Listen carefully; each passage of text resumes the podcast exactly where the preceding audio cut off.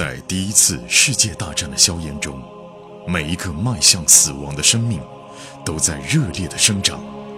慧天、颜亮双人播讲一战史诗巨作，让你像追美剧一样，追历史，穿越火线，第一次世界大战。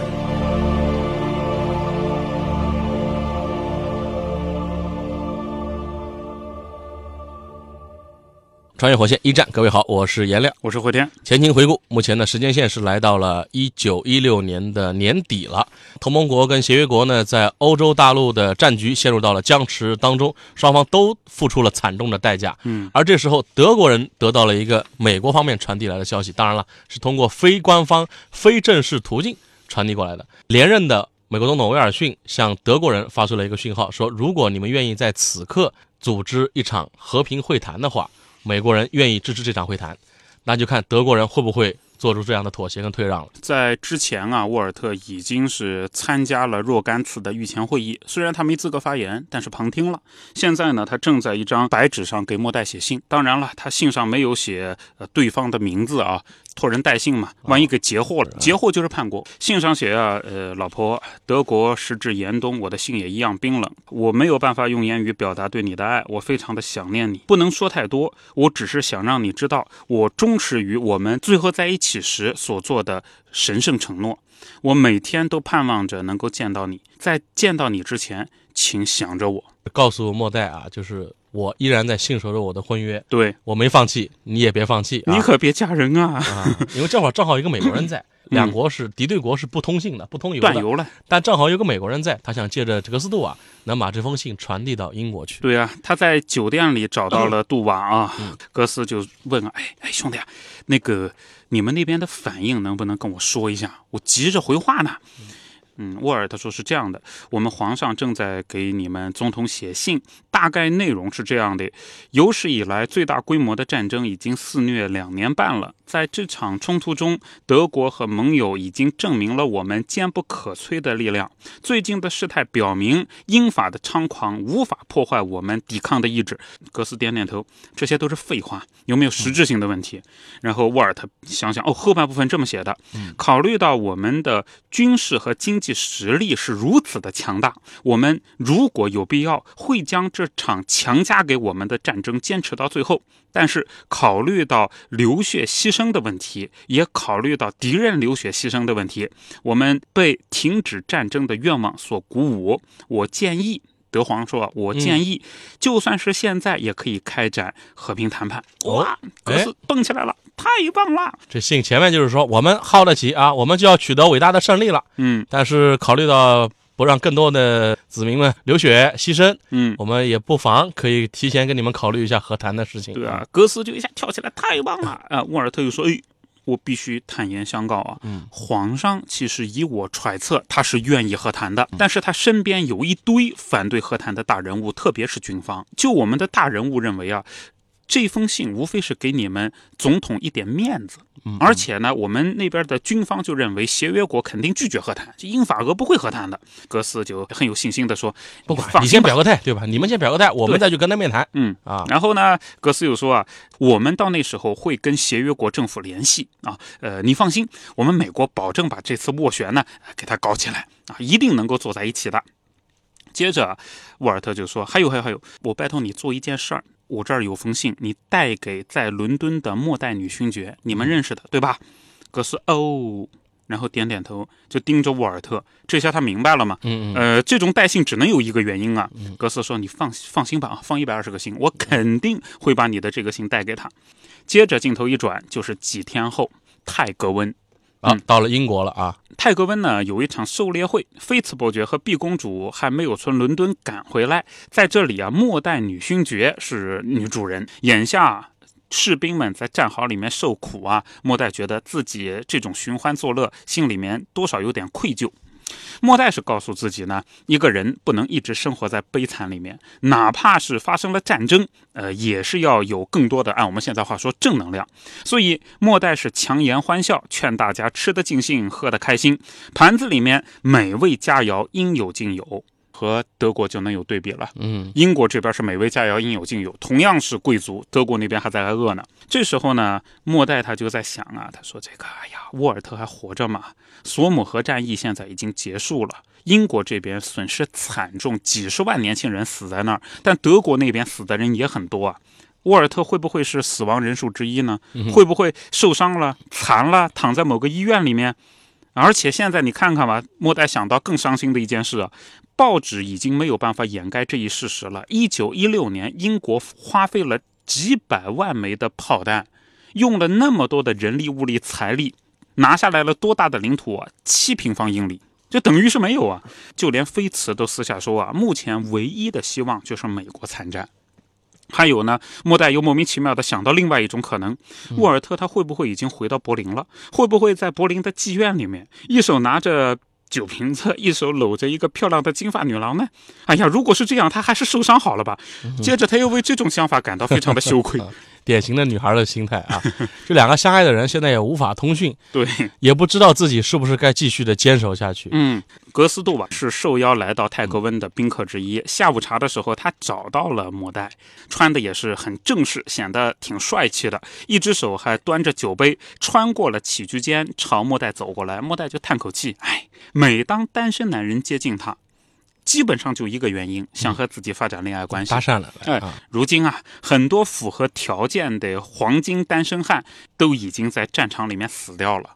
最不受待见的那种男人，见到自己都觉得很有希望啊，因为呃你看，没落贵族的小儿子，满嘴口臭的牧师，呃，乃至于说同性恋都要找一个女人为自己撑门面。当然了，这个格斯杜瓦嘞，呃，自己对他还是比较欣赏的，因为他思维敏捷，有潇洒的风度，有崇高的理想。问题是，断没有这种可能嘛，没有发展恋爱关系的可能嘛。啊，格他以为格斯来靠近他是来搭讪他的。对啊，格斯呢坐在旁边，好像明显是带着心里面有事儿啊。莫代又误会了，格斯呢就说：“嗨，这个能再来一趟，真是令人愉快啊！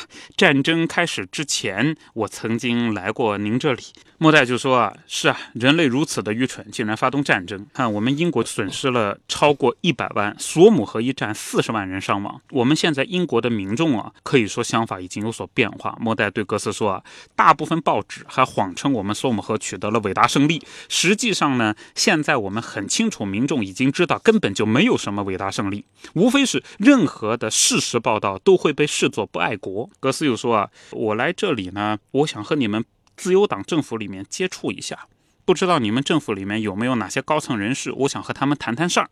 莫代说呢，现在政府名义上叫自由党，实际上不是什么自由党政府了，现在是个联合政府，内阁里面保守派占很大的席位啊，有很大的权重。我想办法让你和我们的外交大臣见个面。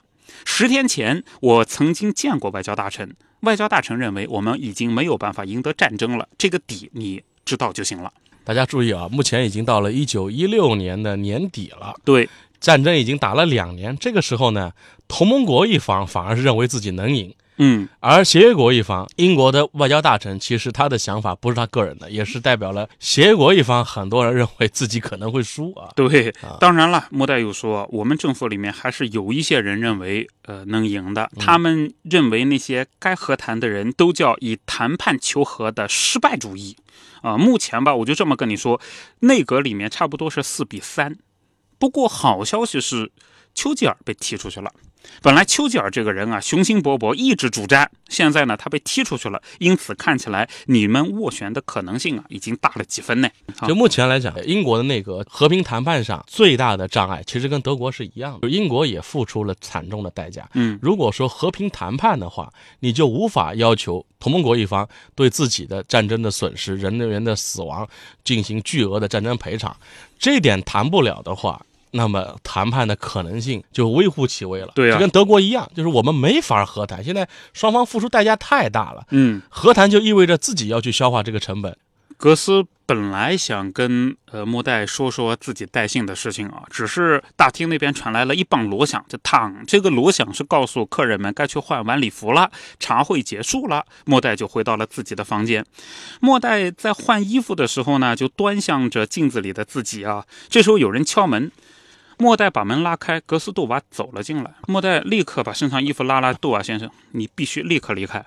然后杜瓦说：“我必须私下见你，你先别急，我在柏林见过沃尔特了。”莫代惊得说不出话来啊！我他怎么会知道沃尔特啊？因为他们俩结婚的消息只有沃尔特的堂兄罗伯特以及艾斯尔知道，对，目前还没有第五个人知道这个事儿是啊啊。格斯说呢，我的朋友让我给你捎一封信，你把信接过去。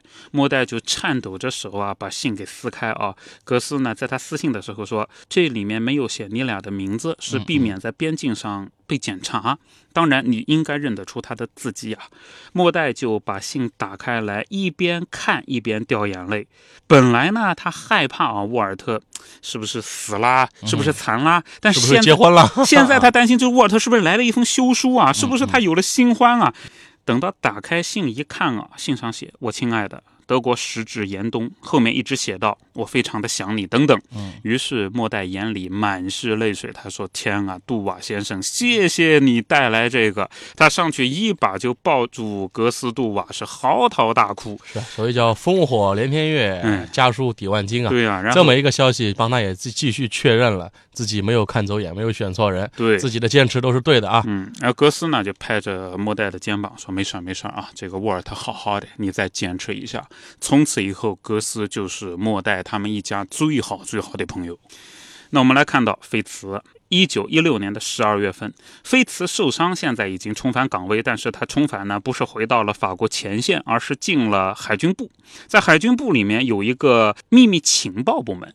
菲茨被调进情报部门，是因为他能很流利的看德国文件，也能够说德语、法语也不错，英语也不错，所以就被调到了情报部。本来菲茨做这种案头工作啊，很头大，他觉得无聊嘛。但出乎意料的是，他发现这种工作对战争成败非常的重要。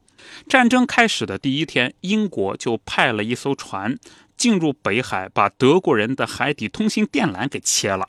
这样的话，就逼着德国人啊用无线电传输大部分的信息，无线电很容易就被截获嘞。德国不像俄国啊，他们无线电是加密的，四十号房间就是专门用来破译密电码的。菲茨所在的这个岗位也能够第一时间、第一手的获取最准确的交战双方的相关信息了啊。对啊，所以就特别重要。菲茨在这儿打交道的人啊，和部队里也不一样，很多人都很怪，看上去都是怪咖，不像军人啊。但这些人人都是数学、语文等等方面特别好的这种天才级学霸，他们尽全力破译在电台里面监听到的乱码。菲茨呢，就把他们拿过来的这些乱码，以自己的经验给他整出一个大概的逻辑，就这么个事儿。一九一六年底啊，其实阵地上面呢与年初一样，没有任何的变动，双方都曾经是大动干戈。在目前呢，能够打破僵局的，只能是读清楚对方的真实意图，然后给对方致命一击。信息战在这个时候体现它的重要性了啊。对。白天工作，晚上回家了以后呢，会问问莫代在政坛有没有听到什么政治新闻。很显然啊，现在在英国政坛呢，战和两派正在进行激烈的较量。菲茨是主战的呀，如果较量失败，主和派占了上风怎么办？这是菲茨最担心的一件事。莫代呢就跟菲茨说，我们还是应该尽力的为和平创造机会。菲茨就讲啊，和平啊，和平无非是失败主义的和平论调嘛，现在很多的。再说了，呃，这个我手下有一个年轻的中尉卡尔顿·史密斯，他说还有我带的阿波罗温步枪团的战士，还有被猩猩队枪毙的那个小孩欧文，小欧文。难道这些人都白死了？我以前不是跟你讲过在战场上的见闻吗？现在和谈，和谈简直是亵渎。除非我们打赢，不然根本不会有什么和平。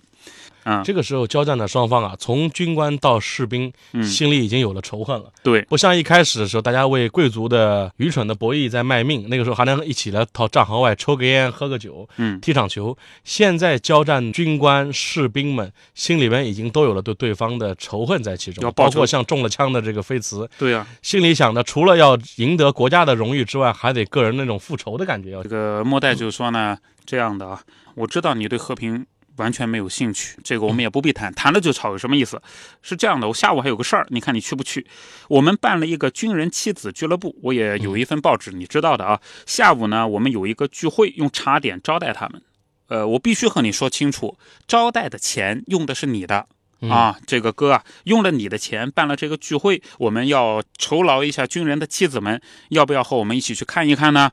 菲茨倒是来了兴致，他说：“嗯，我跟你们一起去啊，让他们见识一下子，我一个伯爵和他们工人一样，都在战场上挨枪子儿。”所以不要有什么呃什么失败主义的和平论调。他想去鼓吹战争的啊。对，哎，这个挺有意思啊，就用了菲茨的钱办了一份报纸，报纸是反战的，所以菲茨这点上还倒是没有那么的专制霸道。菲茨可能没看到，他也没看过可能这份报纸啊，他要知道妹妹在办一份反战的报纸，他也会不会就停止资助这份报纸了啊？但这会儿他还不知道啊。其实作为末代来说，他反而吃了一惊，他邀请是。